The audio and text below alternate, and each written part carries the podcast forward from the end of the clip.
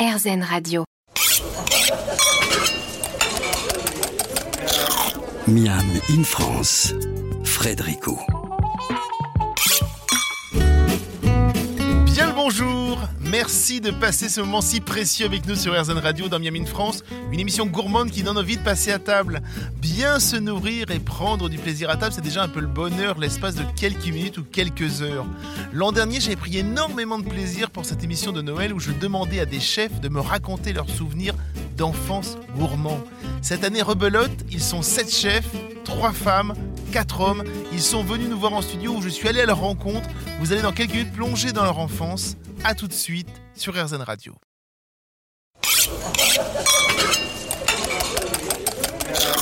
Miam in France, Frédérico. Cette semaine dans Miami France, on se balade dans les souvenirs gourmands de Noël des chefs qui nous ont rendu visite ou que nous sommes allés voir sur place dans leurs établissements. Et l'on démarre l'émission par la plus belle humeur de la gastronomie française, Justine Piluso.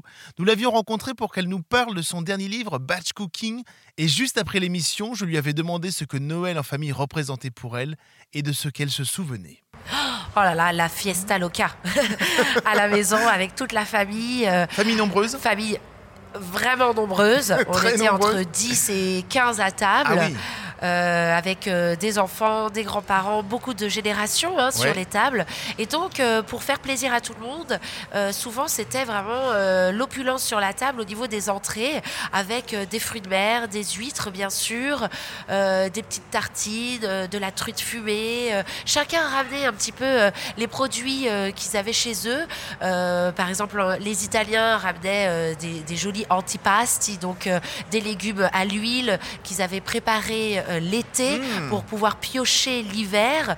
Euh, beaucoup d'olives, beaucoup de, de fruits à coque.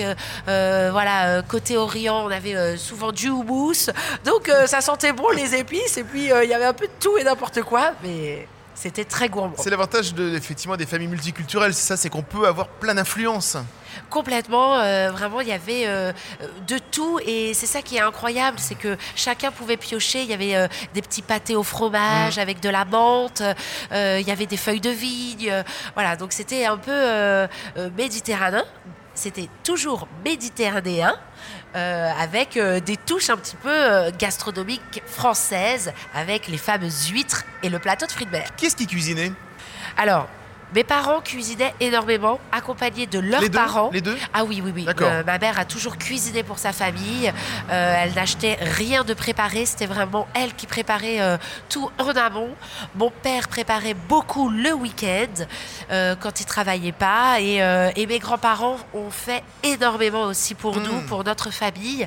Donc, chacun cuisinait. Alors, c'était des choses très simples, mais tout le monde cuisinait à la maison. Ça c'est pratique au moins. L'avantage c'est que c'est pas juste la maman ou juste le papa. Il y a, il y a Ah tout le monde qui participait quoi. Tout le monde. Tout Oui. le monde, même les grands-parents. Et qu'est-ce que vous faisiez vous Justine?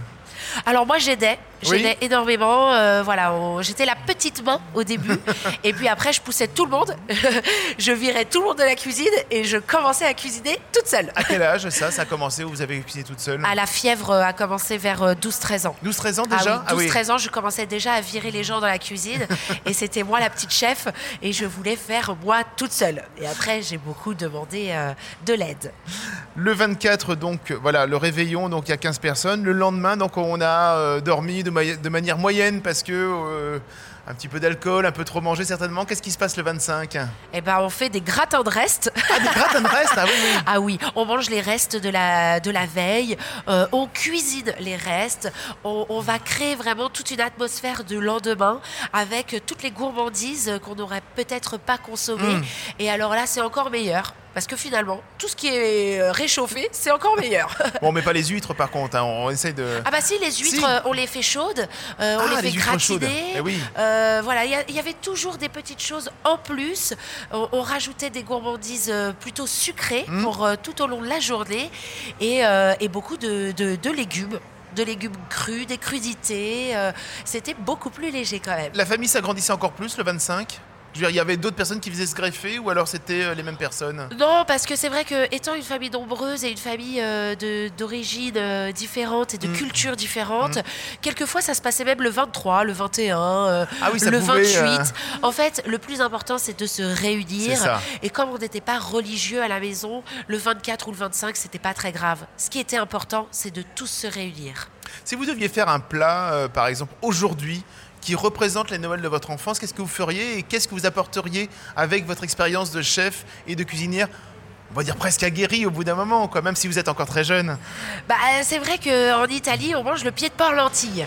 Ah c'est oui. un plat de pauvre, euh, effectivement, mais c'est un plat euh, vraiment festif. Mhm. Parce que quand on avait de la viande, bah, c'était une, une, fête. Donc euh, ce pied de porc, bon, ma grand-mère le faisait très, de façon très rustique. je pense que je pourrais le dépioter, en Oui. faire une ballotine, le regriller, ajouter peut-être quelques pistaches aussi, avec voilà, des lentilles peut-être fait en risotto, quelque chose d'un peu plus crémeux et de façon peut-être un peu mieux présentée. Mais l'idée est là, le pied de porc lentille, ça a bercé mon enfance. C'est ça, en fait, c'est pas la dinde au marron, c'est le pied de porc lentille. quoi. Exactement. Non, on mangeait pas de dinde à la maison. C'était soit poisson, soit pied de porc. Voilà, un pied de porc lentille à la place de la dinde au marron. Ça donne envie aussi, hum, j'adore ça. On se retrouve dans quelques secondes pour la suite de l'émission avec le chef Anthony Denon.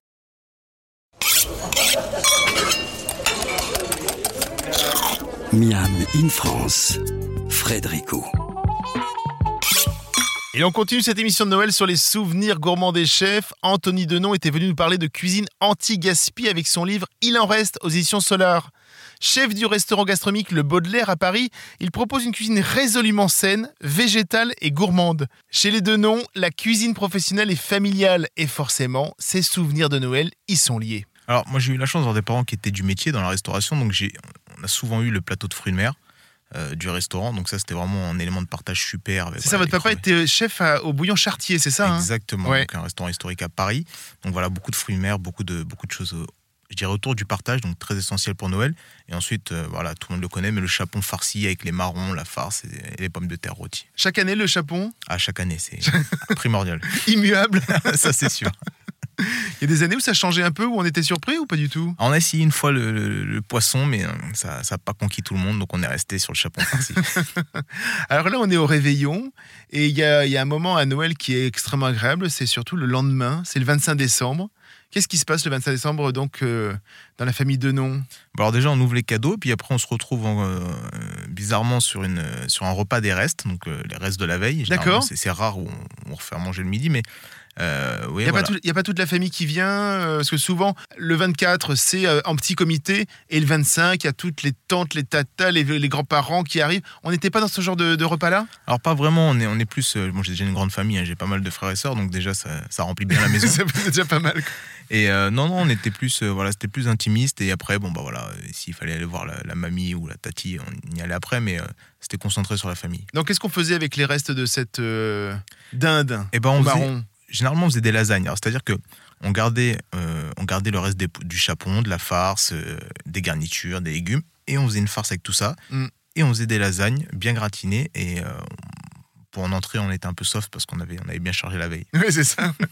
si aujourd'hui vous deviez faire un plat de Noël qui représente un peu votre enfance, est-ce que vous feriez justement cette dinde mais qu'est-ce que vous ajouteriez aujourd'hui pour avoir cette touche, effectivement, euh, bah, cuisine un peu gastronomique que vous représentez, vous, dans votre restaurant? Bah alors, moi, je ferais différemment parce qu'aujourd'hui, je suis dans une cuisine très végétale. Mm. Euh, moi, moi, je ferais, je, je ferais une farce. En fait, je rappellerais le, je rappellerais le chapon farci, mais avec des lentilles, beaucoup plus végétales. Donc, je ferais une farce avec, de la lentille, avec des lentilles.